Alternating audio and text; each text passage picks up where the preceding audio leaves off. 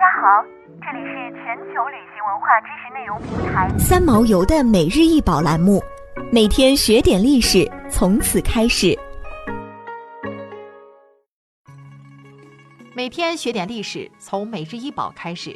今天给大家介绍的是乾隆御题三节玉琮，高六点八厘米，射径八点三厘米，孔径六点三厘米。玉琮遍布击鼓白沁，已看不出原玉质颜色。经盘完后，表面略带黄褐色。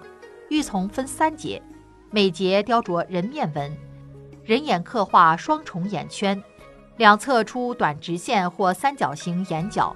冠帽及嘴部浮雕，冠帽阴刻平行直线，嘴部刻画长方形的螺旋纹，现收藏于故宫博物院。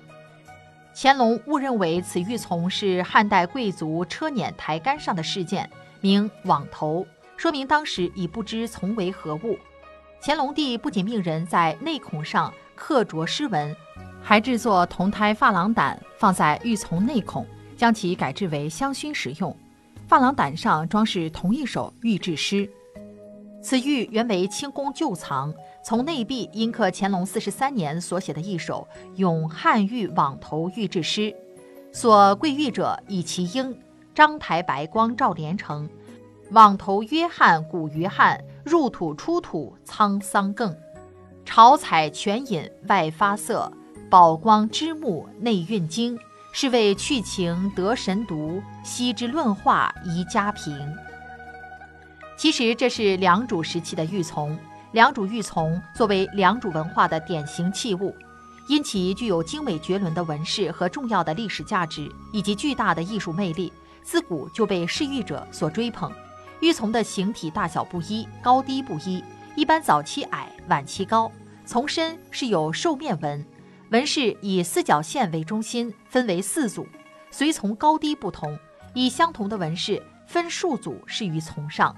部分玉琮在主体兽面纹外，用细阴纹刻细神人图形和云雷纹，阴线用砾石刻画而成，线条坚挺。关于玉琮具体功用，一直没能真正说清楚。一种说法是，玉琮是祭祀用的礼器之一。周礼以苍璧礼天，以黄琮礼地。玉琮是统治阶级祭祀大地的礼器，也是巫师与神沟通的法器。另外一种说法是。玉琮是权力和财富的象征。玉琮出土的墓葬有以下特征：墓葬规格高、规模大，随葬品较为丰富，墓主人多为男性，从长于臂半出。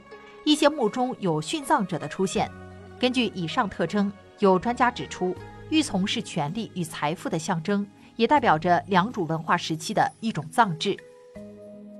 想要鉴赏国宝高清大图，欢迎下载三毛游 App。更多宝贝等着您。